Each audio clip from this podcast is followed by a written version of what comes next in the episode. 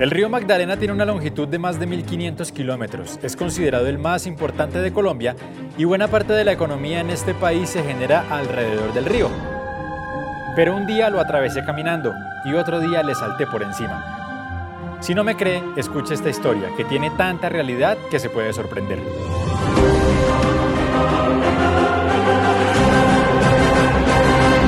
Soy César el de Tabio y en el 2015 fui designado para recorrer buena parte del Gran Río, el que nuestros indígenas llamaban Yuma, Caripuaña o Huacaayo, pero que los conquistadores europeos llamaron Magdalena.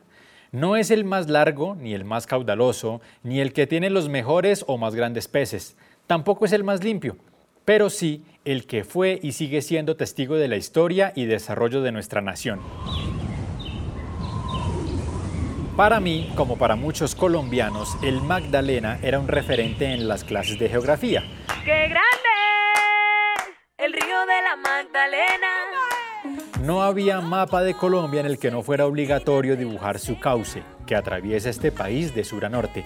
Y si acaso me había acercado a sus aguas en los paseos familiares a lugares como Girardot u Honda, a donde vamos todos los que nacimos en el centro a conocer nuestro gran río. Llorona loca, embarcaciones, piraguas y champanes, 1540 kilómetros de amor. Río Grande de la Magdalena, Bastidas lo llamó. Yuma, el río amigo, nace a 3.865 metros sobre el nivel del mar y se considera nuestra columna vertebral, no solo porque es fundamental en los mapas y en las clases, sino porque fue por ahí por donde llegó todo, y todo es todo. Los primeros pobladores se establecieron en sus orillas, alimentaron generaciones gracias a sus aguas y hasta crearon leyendas para protegerlo. El Moán, o Poira, como también se le conoce, es el amo de estas aguas. Sin él no habría respeto por el río en las noches de luna llena, cuando salía embriagado de aguardiente a conquistar mujeres o a llevarse pescadores incautos. Más abajo, es decir, más cerca de su desembocadura al mar, lo bautizaron Caripuaña, el río grande, y allí nació el hombre caimán, el desafortunado Fisgón, que para poder espiar a las mujeres que se bañaban en el río, le pidió a un brujo que lo convirtiera en caimán momentáneamente, con tan mala suerte que nunca volvió a ser humano completamente, quedando condenado a estar en los pantanos que circundan las aguas, huyendo de los hombres que lo quieren capturar para bañarse con el orgullo de ser el mejor pescador. Con estas historias, más las que descubriría durante el recorrido, emprendí el viaje partiendo en el municipio de San Agustín en el Huila y terminando en San Pablo Bolívar, pasando por los departamentos de Tolima, Cundinamarca, Caldas, Boyacá, Antioquia y Santander, conociendo parte de los 11 departamentos en los que el Magdalena es parte fundamental para la vida de quienes viven en su cuenca. Estuve 12 días comiendo, durmiendo y viviendo en el río escuchando sobre sus leyendas, pero también sobre su importancia desde que lo llamaron Magdalena el 1 de abril de 1501, cuando Rodrigo de Bastidas vio la desembocadura y como era el día de Santa María Magdalena, lo bautizó con su nombre. A partir de este momento, el Gran Río se volvió todavía más importante para el recién descubierto territorio, pues la sociedad colonial giró a su alrededor y la economía que la sostuvo viajó a través de sus aguas, es decir, oro y esclavos. Todo pasaba por el río. Nada entraba ni salía, y eso incluye las revoluciones y los cambios, por otro camino que no fuera el río. Por allí llegaron los hombres con ideas, quienes luego de desembarcar en Cartagena debían tomar un barco que se podía demorar entre 12 y 40 días para traerlos hasta Honda, el último puerto antes de tomar rumbo a Santa Fe. Por el río también se fueron todas las riquezas que se explotaron para salir hacia los países de los conquistadores. Pero incluso por el río entró la aviación comercial, pues fue en el Magdalena que se realizó el primer acuatizaje por parte de la naciente Escata en 1920 con llegada al puerto de Girardot. Y por la noche sueña que los caimanes son hermanos menores de las estrellas. Pero en esas casi dos semanas también flotaron los problemas que afronta el río vertimientos ilegales o descontrolados de aguas residuales que sin ningún tratamiento llegan a alimentar, entre comillas, a este gigante. Minería y agroproducción desmedida, dejando incluso una anécdota que quiero compartir con ustedes. Para ese mes de noviembre de 2015, Colombia entera venía afrontando un duro verano, lo que en parte motivó el recorrido. Como mi trabajo de entonces era con la radio pública, la misión era compartir con los oyentes lo que me iba encontrando en el recorrido. Pero al mismo tiempo consistía en hacer algunas preguntas y una de ellas era sobre los efectos del cambio climático en el río.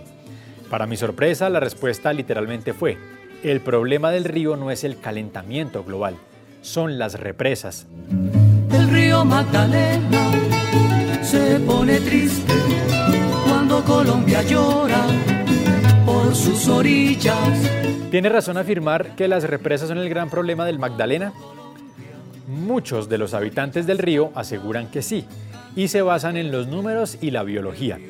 El río Magdalena tiene en su recorrido un total de 21 hidroeléctricas, necesarias para producir energía, pero que también han afectado el desarrollo de la actividad pesquera, puesto que muchas de las especies que viven en el río usaban partes altas para desovar, medias para desarrollarse y bajas para aparearse.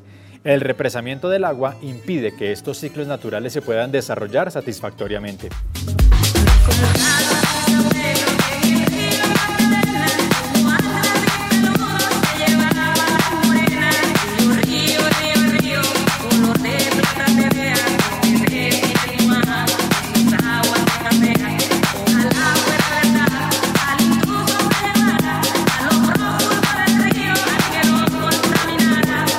Y así como estas, hay muchas discusiones y muchas anécdotas que podría compartir. Sin embargo, hoy solo voy a compartir dos de ellas, con las que inició este relato y con las que espero invitarlos a acercarnos a las aguas mágicas de Huacaayo, el otro, aunque tenebroso nombre que también tenía el río, el río de las tumbas, puesto que algunas comunidades indígenas consideraban que al morir los cuerpos debían ser arrastrados por el agua para continuar con el fluir de la vida.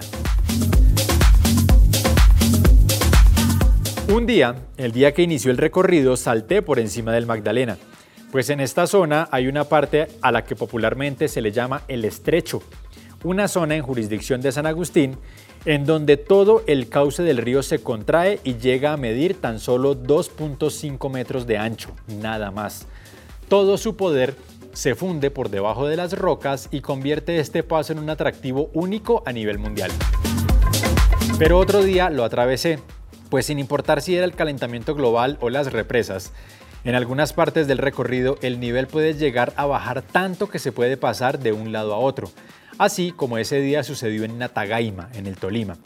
Era tan bajo el nivel que el agua apenas me llegó un poco más arriba de la cintura y pude entonces cruzar los 500 metros de ancho que mide en este lugar.